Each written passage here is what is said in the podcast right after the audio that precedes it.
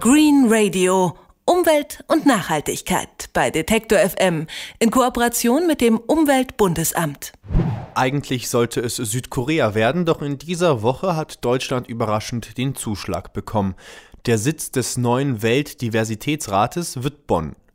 Der Diversitätsrat ist das Gegenstück zum Weltklimarat und beschäftigt sich aber ausschließlich mit dem Thema Artenvielfalt.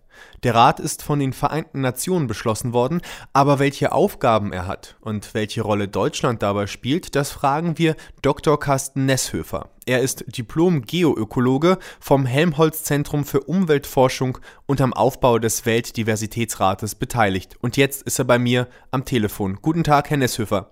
Einen schönen guten Tag. Der Weltdiversitätsrat soll ja ähnlich wie der Weltklimarat aufgebaut werden. Dort wiederum beraten Wissenschaftler Politiker in Sachen Klimaschutz. Vielleicht könnten Sie einmal kurz erklären, welche Aufgaben hat der Diversitätsrat denn genau? Nun, der Rat zur Biodiversität und zur Ökosystemdienstleistung hat wie üblich im UN-Kontext einen etwas komplizierten Namen ist dafür da, einerseits ähnlich wie der Weltklimarat hervorzuheben und zu sammeln, was es an Informationen gibt zum Artverlust, zur Nutzung der Biodiversität und der Ökosysteme, dieses Wissen also zusammenzufügen und letztendlich der weltweiten Politik da Unterstützung zu leisten. Aber er soll auch konkreter die Politik beraten, was es für Ansätze gibt, äh, die Situation noch zu verbessern. Wie wird es denn äh, mit dem Handlungsradius aussehen? Ist der Diversitätsrat nur wissenschaftlicher Beirat der Vereinten Nationen oder wird man auch selbst politisch aktiv werden können? Nun, es ist natürlich ein wissenschaftlicher Beirat, das ist ganz wichtig zu sagen. Und es ist ja auch wichtig, wenn man so ein Gremium hat, wenn es zu sehr politisiert wird. Und das ist immer die Herausforderung bei solchen Gremien, äh, wenn die Politik zu sehr Kontrolle hat und Einflussmöglichkeiten hat, dann verliert ja auch die wissenschaftliche Glaubwürdigkeit. Und da eine Balance zu finden bei solchen Gremien ist sehr wichtig. Er ist also dafür da, in erster Linie die internationalen Konventionen zum Naturschutz, zur biologischen Vielfalt zu beraten Andererseits aber natürlich auch die Mitgliedstaaten in diesen Konventionen und die Staaten sind natürlich auch die Mitglieder in diesem Rat. Sie selbst bauen ja die Infrastruktur des Weltdiversitätsrates mit auf. Wer soll da eigentlich mit drin sitzen?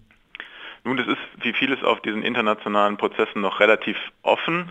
Der derzeitige Stand ist, es wird ein Wissenschaftlergremium geben im Rahmen dieses Rates, was sich aus 25 Mitgliedern, das ist quasi das ausführende Organ zusammensetzt, wo jeweils aus den fünf UN-Regionen fünf Beteiligte kommen. Da kann man sich auch relativ schnell ausrechnen, dass also für Europa dann da fünf Plätze da sind. Das heißt, das ist also das Hauptgremium innerhalb des Rates.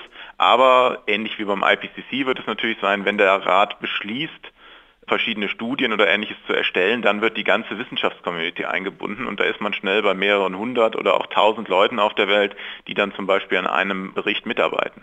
Wie muss ich mir das denn vorstellen? Bewirbt man sich um so einen Platz in dem Komitee oder wird man da ausgesucht? Werden Bewerbungen ausgestellt?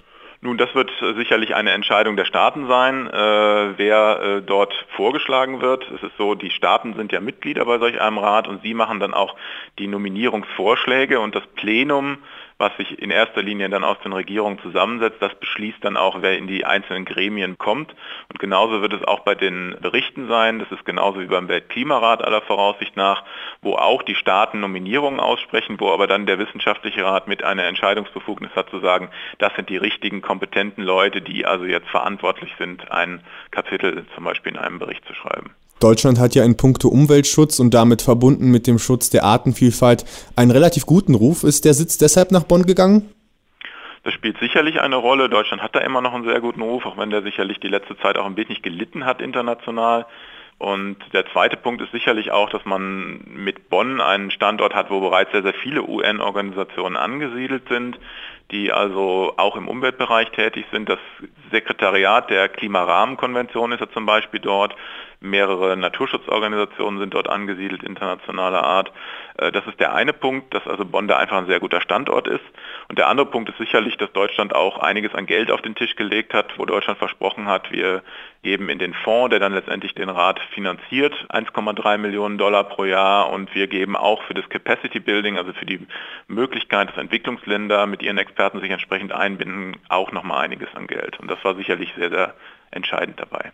Ich würde noch mal gerne über die Rolle Deutschlands sprechen. Gerade hat man nach zehn Jahren deutsche Nachhaltigkeitsstrategie ein Zwischenfazit gezogen.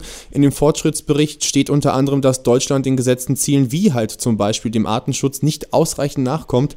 Ruhen wir uns ein bisschen auf dem Ruf aus?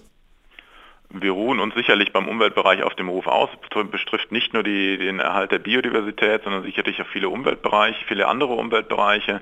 Nehmen Sie zum Beispiel die Landwirtschaft, die sich da ja erheblich auswirkt. Wir verhandeln gerade in, im Rahmen der EU-Kommission über die neue Förderperiode für die Landwirtschaft, die gemeinsame Agrarpolitik.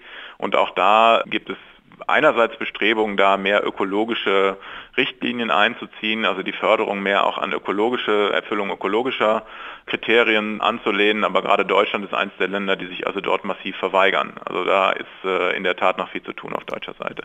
Weltweit sollen täglich zwischen 50 und 150 Arten aussterben. Das ist, wenn man sich das mal vor Augen führt, eine unglaubliche Menge. Wie wichtig ist denn Artenvielfalt für die Menschheit?